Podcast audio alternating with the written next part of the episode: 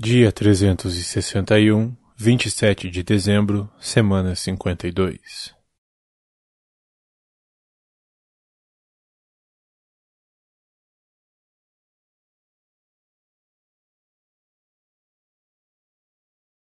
Evangelho de Lucas, capítulo 3, versículos do 21 ao 38.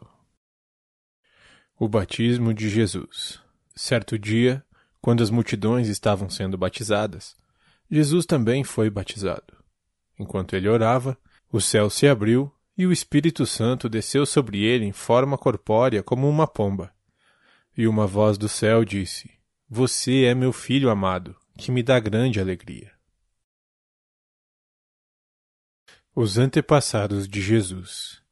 Jesus estava com cerca de 30 anos quando começou seu ministério. Jesus era conhecido como filho de José José era filho de Eli. Eli era filho de Matate. Matate era filho de Levi. Levi era filho de Melque. Melque era filho de Janai. Janai era filho de José. José era filho de Matatias. Matatias era filho de Amós. Amós era filho de Naum. Naum era filho de Esli. Esli era filho de Nagai. Nagai era filho de Maate. Maate era filho de Matatias. Matatias era filho de Semei. Semei era filho de Joseque. Joseque era filho de Jodá. Jodá era filho de Joanã. Joanã era filho de Ressa. Ressa era filho de Zorobabel. Zorobabel era filho de Salatiel. Salatiel era filho de Neri. Neri era filho de Melque. Melque era filho de Ade. Ade era filho de Cozã. Cozã era filho de Eumadã. Eumadã era filho de Er. Er era filho de Josué. Josué era filho de Eliezer. Eliezer era filho de Jorim. Jorim era filho de Matate. Matate era filho de Levi. Levi era filho de Simeão. Simeão era filho de Judá. Judá era filho de José. José era filho de Jonã. Jonã era filho de Eliaquim. Eliaquim era filho de Meleá. Meleá era filho de Mená. Mená era filho de Matatá. Matatá era filho de Natã. Natã era filho de Davi. Davi era filho de Jessé. Jessé era filho de Obed. Obed era filho de Boaz. Boaz era filho de Salmão. Salmão era filho de Naasson. Naasson era filho de Aminadab. Aminadab era filho de Admin. Admin era filho de Arne. Arne era filho de Esrom. Esrom era filho de Pérez. Pérez era filho de Judá. Judá era filho de Jacó. Jacó era filho de Isaque. Isaque era filho de Abraão. Abraão era filho de Terá. Terá era filho de Naor. Naor era filho de Serug. Serug era filho de Ragaú. Ragaú era filho de Faleque. Faleque era filho de Eber. Eber era filho de Salá. Salá era filho de Cainã. Cainã era filho de Arfaxade. Arfaxade era filho de Sem. Sem era filho de Noé. Noé era filho de Lameque. Lameque era filho de Matusalém. Matusalém era filho de Enoque. Enoque era filho de Jared. Jared era filho de Maalaleel. Maalaleel era filho de Cainã. Cainã era filho de Enos. Enos era filho de Sete. Sete era filho de Adão. Adão era filho de Deus.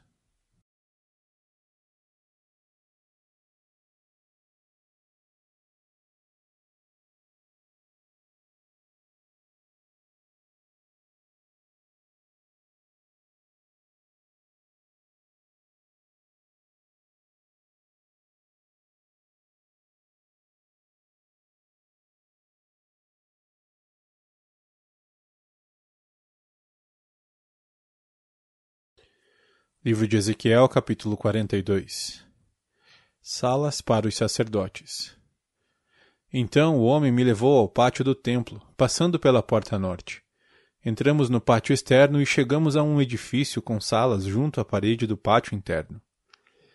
Esse edifício, cuja entrada dava para o norte, tinha 50 metros de comprimento e 25 metros de largura. Um conjunto de salas dava para o espaço do pátio interno, que tinha 10 metros de largura.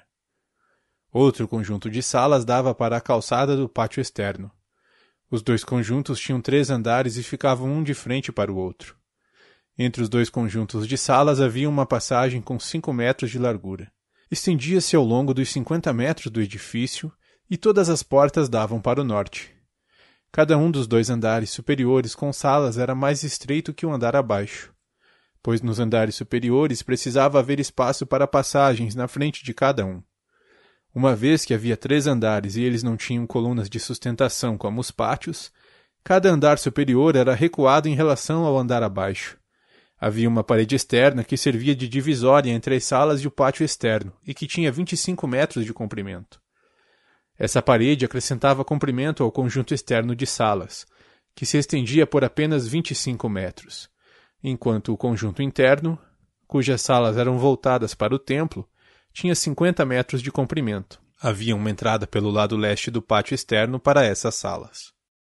Do lado sul do templo havia dois conjuntos de salas ao sul do pátio interno, entre o templo e o pátio externo. A disposição dessas salas era semelhante à das salas do lado norte. Havia uma passagem entre os dois conjuntos de salas, como do lado norte do templo. Esse conjunto de salas tinha o mesmo comprimento do outro, e também as mesmas entradas e portas. As dimensões deles eram idênticas. Havia, portanto, uma entrada na parede voltada para o conjunto interno das salas e outra na extremidade leste da passagem interior. Então o homem me disse: Estas salas ao norte e ao sul, que dão para o pátio do templo, são santas. Aqui os sacerdotes que oferecem sacrifícios ao Senhor comerão as ofertas santíssimas. E, porque as salas são santas, serão usadas para guardar as ofertas sagradas, as ofertas de cereal, as ofertas pelo pecado e as ofertas pela culpa. Quando os sacerdotes saírem do santuário, não irão diretamente para o pátio externo. Primeiro, removerão as roupas que usaram enquanto serviam no templo, pois elas são santas. Vestirão outras roupas antes de entrar nas dependências abertas para o povo. Quando o homem terminou de medir a área interna do templo, ele me levou para fora pela porta leste a fim de medir toda a área ao redor. Mediu o lado leste com a vara de medir, e tinha duzentos e cinquenta metros de comprimento. Mediu o lado norte, e também tinha duzentos e cinquenta metros. O lado sul tinha duzentos e cinquenta metros, e o lado oeste também tinha duzentos e cinquenta metros. Portanto, a área tinha duzentos e cinquenta metros de cada lado e um muro ao redor para separar o santo do comum.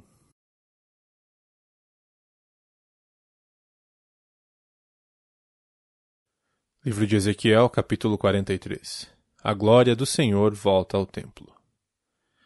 Depois disso, o homem me levou à porta leste. De repente, a glória do Deus de Israel surgiu, vindo do leste. O som de sua vinda era como o rugido de águas revoltas, e toda a paisagem se iluminou com sua glória.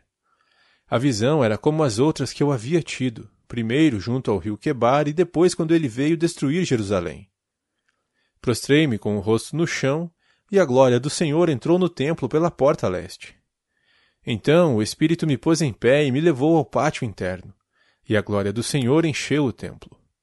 Ouvi alguém falar comigo de dentro do templo, enquanto o homem que havia tomado as medidas estava ao meu lado. O Senhor me disse: Filho do homem, este é o lugar de meu trono e o lugar onde descanso meus pés. Habitarei aqui para sempre no meio do povo de Israel.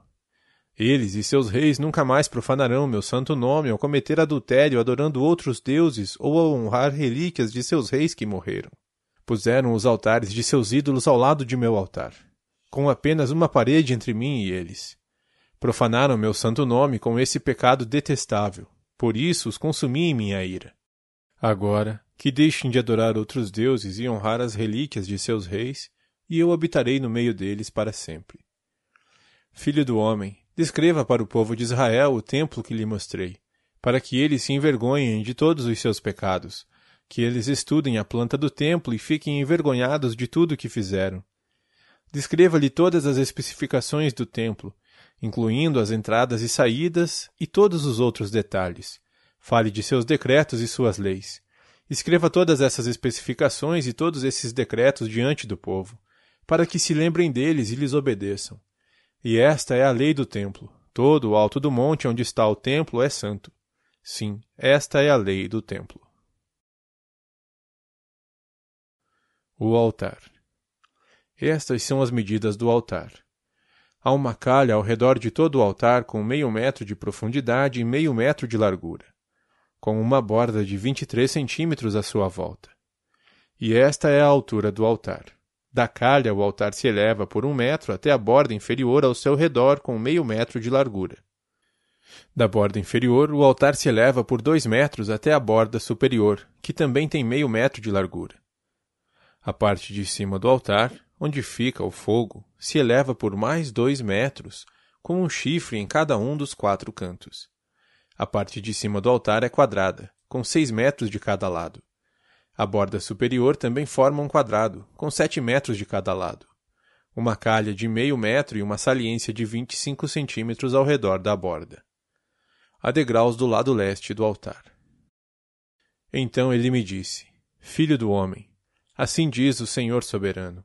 Estas serão as regras para a queima de ofertas e a aspersão de sangue depois que o altar for construído.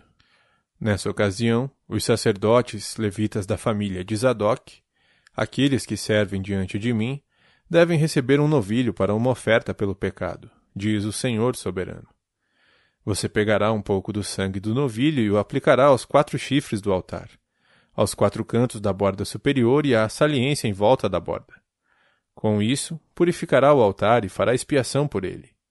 Em seguida, pegará o novilho para oferta pelo pecado e o queimará no lugar indicado, fora da área do templo. No segundo dia, apresentará como oferta pelo pecado um bode sem defeito.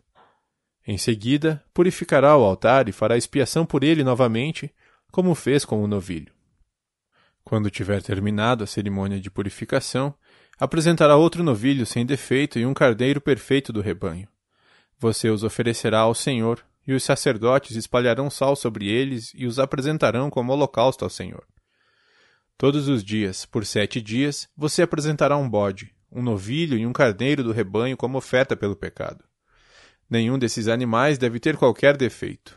Fará isso todos os dias, por sete dias, para purificar o altar e fazer expiação por ele, e, desse modo, separá-lo para o uso sagrado.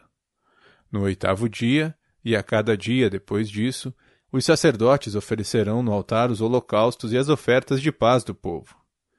Então eu aceitarei vocês. Eu, o Senhor soberano, falei.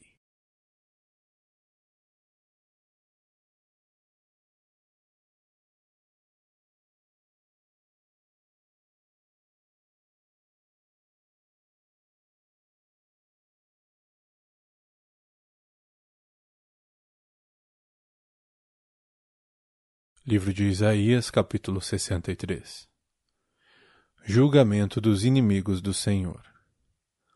Quem é este que vem de Edom, da cidade de Bosa, com as roupas manchadas de vermelho? Quem é este vestido de trajes reais, que marcha em sua grande força? Sou eu, o Senhor, anunciando sua justiça. Sou eu, o Senhor, poderoso para salvar. Por que suas roupas estão vermelhas? Como se, como se você tivesse pisado uvas? Pisei uva sozinho no tanque de prensar. Não havia ninguém para me ajudar. Em minha ira, esmaguei meus inimigos como se fossem uvas. Em minha fúria, pisoteei meus adversários. Seu sangue manchou minhas roupas. Chegou a hora de vingar meu povo, de resgatá-los de seus opressores. Admirei-me porque ninguém se apresentou para ajudar os oprimidos. Então eu mesmo intervim para salvá-los com meu braço forte, e minha fúria me susteve. Em minha ira, esmaguei as nações. Eu as fiz cambalear e cair e derramei seu sangue na terra. Louvor pelo livramento. Falarei do amor do Senhor. Louvarei o Senhor por tudo o que tem feito. Eu me alegrarei em sua grande bondade por Israel, que ele concedeu. Que ele concedeu conforme sua misericórdia e seu imenso amor. Ele disse: Sou meu próprio povo. Certamente não me trairão outra vez. Por isso ele se tornou seu Salvador. Em todo o sofrimento deles, ele também sofreu e ele mesmo os salvou. Em seu amor e misericórdia, ele os resgatou. Levantou-os e nos braços os carregou ao longo dos anos. Mas eles se rebelaram e entristeceram seu Espírito Santo. Por isso, ele se tornou seu inimigo e lutou contra eles. Então eles se lembraram dos dias passados, quando Moisés tirou o povo do Egito. Clamaram: Onde está aquele que conduziu Israel através do mar, com Moisés como pastor? Onde está aquele que enviou seu Espírito Santo para estar no meio de seu povo? Onde está aquele que manifestou seu poder quando Moisés levantou a mão, que dividiu o mar diante deles e assim tornou seu nome conhecido para sempre? Onde está aquele que os conduziu pelo fundo do mar? Eram como magníficos cavalos selvagens, correndo pelo deserto sem tropeçar, como o gado que desce para um vale tranquilo. O Espírito do Senhor lhes deu descanso. Sim, tu conduziste teu povo e tornaste teu nome glorioso. Súplica por misericórdia e perdão. Ó Senhor, olha dos céus, olha para nós de tua santa e gloriosa habitação. Onde estão o zelo e o poder que costumavas mostrar em nosso favor? Onde estão tua misericórdia e compaixão? Certamente ainda és nosso Pai. Ainda que Abraão e Jacó nos deserdassem, continuarias, Senhor, a ser nosso Pai. És nosso Redentor desde as eras passadas. Por que permitiste, Senhor, que nos, devi... que nos desviássemos de teus caminhos? Por que nos endureceste o coração para que deixássemos de te temer? Volta, pois somos teus servos, as tribos que são tua propriedade. Por pouco tempo, teu povo santo possuiu teu lugar santo. Agora nossos inimigos o destruíram. Parece que nunca pertencemos a ti. É como se nunca tivéssemos sido teu povo.